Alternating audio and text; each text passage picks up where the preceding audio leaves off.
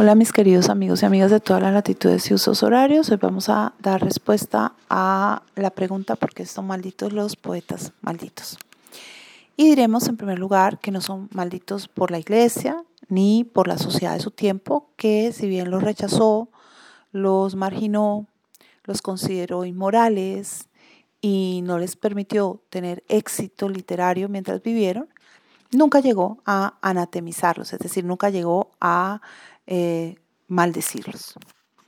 El término más bien deviene en primera instancia de una obra de teatro de Alfred de Vigny que se llama Estelo y que fue ampliamente representada en el siglo XIX. En esta obra se habla de los poetas diciendo que son la raza que siempre será maldita para los poderosos de la tierra.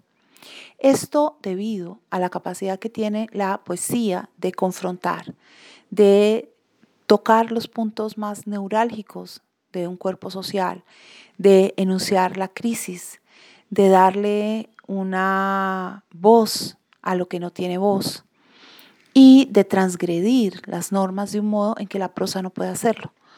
La voz del poeta es una voz que trasciende las fronteras, y ni siquiera el mayor de los tiranos puede acallarla para siempre. Eh, en segundo lugar, el término poeta maldito está relacionado con el libro Las Flores del Mal de Charles Baudelaire, quien en su poema Bendición define al poeta de la siguiente manera. Aparece el poeta en este mundo hastiado, aterrada y lanzando mil blasfemias, su madre, alza su puño a Dios, el cual de ella se apiada. Ah, que no haya parido un nido de reptiles. Como ven, es una descripción bastante fuerte para aludir a la propia práctica y a la propia vida.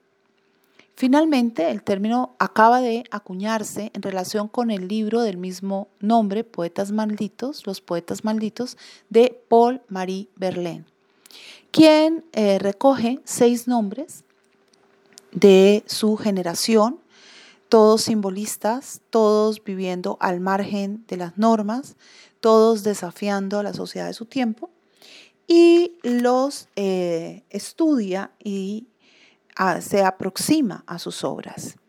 Estamos hablando de los nombres de Arthur, Arthur Rimbaud, de Tristan Corbier, Stéphane Mallarmé, Marceline Desbordes, Balmor, Auguste Villiers, Deliste Adams y obviamente también del propio Paul Marie Verlaine. Él señala que eh, la maldición consiste en el hecho de que ellos carezcan de esa disposición a asumir el rol que la sociedad quiere designarles. Ese ser sujetos transgresores, decadentes, afectos al vicio, que viven en ese espectro social que todo el mundo tiende a temer y a rechazar, en el que está presente una cierta oscuridad que podríamos denominar casi gótica, en la manera no del gótico histórico, sino del gótico que se recrea, que hoy en día nosotros eh, imaginamos que es toda este, esta forma de vestirse. Eh, digamos, de negro y, y en unas formas extremas de la estética, y que tiene que ver con algo oscuro, con algo que se presiente pero que no se visualiza por completo, por lo menos no en el día. Y además está esa maldición en su tendencia profundamente autodestructiva que los lleva a tener una existencia trágica.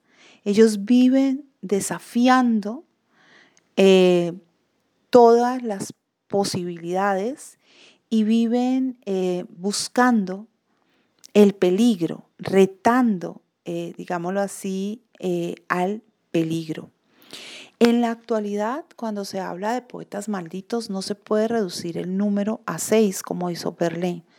Más bien, se habla de toda una generación de artistas que se acogen a esta revolución estilística que supone romper con el canon, con la norma preestablecida, que ya no quieren la rima, que ya no quieren lo bonito, que ya no quieren lo, agradable, sino que eh, buscan un, un entorno contundente que afecte completamente y sugestione al lector, que lo haga evocar, que lo haga romper con la fría lógica de la razón y que lo aleje igualmente del espectro del romanticismo, donde hay esa heroicidad.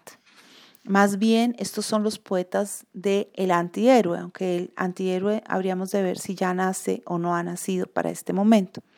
Lo cierto es que actualmente se habla de cuatro nombres.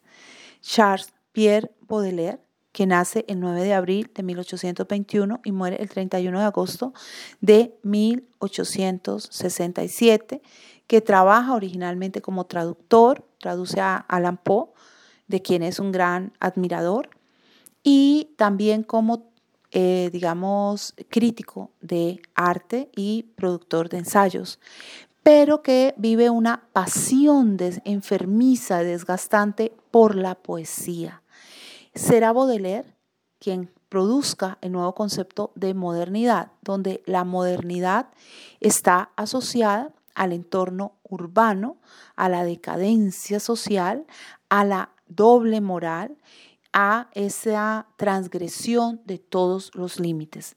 En segundo lugar estará el nombre de Jean-Nicolas Arthur Rimbaud, quien vivirá del 20 de octubre de 1854 al 10 de noviembre de 1854. 891.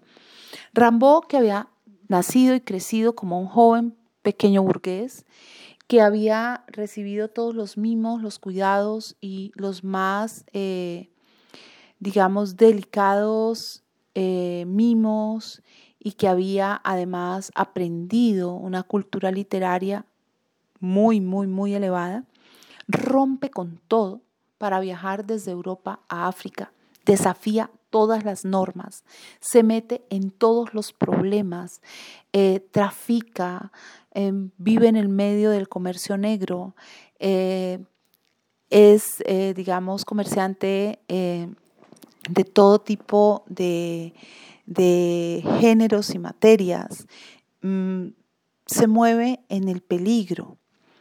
Y en medio de todo esto genera una poesía que va a ser sumamente particular y absolutamente extravagante, con una visión muy singular de lo que debe ser el poeta y de cómo éste debe desafiar sus propios sentidos y ponerlos casi que al revés, para de este modo crear el impacto sensorial en el lector. Eh, realmente, al igual que sus compañeros, Rambo pasa desapercibido a la gente de su generación y solamente va a ganar fama y notoriedad en la edad contemporánea, ya entrado el siglo XX. En tercer lugar, tenemos a Paul Marie Verlaine, quien vive del 30 de marzo de 1844 al 8 de enero de 1896. Verlaine es un caso bien particular, al igual que sus amigos, mm, tiene una vida turbia, alejada de toda convención, en la que experimenta cosas más que desagradables, tiene un incidente bastante eh, pasado con, con Rambo, a quien hiere de un disparo en la muñeca, razón por la cual va a parar a la cárcel. Justamente allí, en la cárcel, Verlaine se convierte al catolicismo y esto le permite darle un giro a su existencia.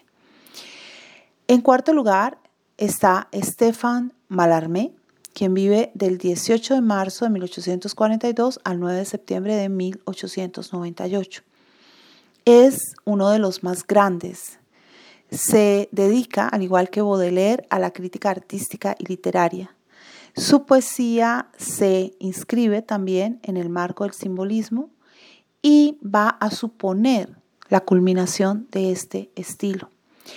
Fue un hombre que creó escuela, que acostumbró a reunirse con sus pupilos en su casa para dar curso a importantes tertulias literarias. Bueno, con esto nos despedimos, eh, dejando saber entonces la trascendencia que tiene la poesía en tiempos de crisis, una poesía que sea capaz de desnudar el alma humana y de decir de un modo completamente nuevo, de manera que pueda interesar no solo a las generaciones presentes, sino también a las generaciones futuras, eh, tal como fue el caso de estos eh, poetas franceses. Gracias.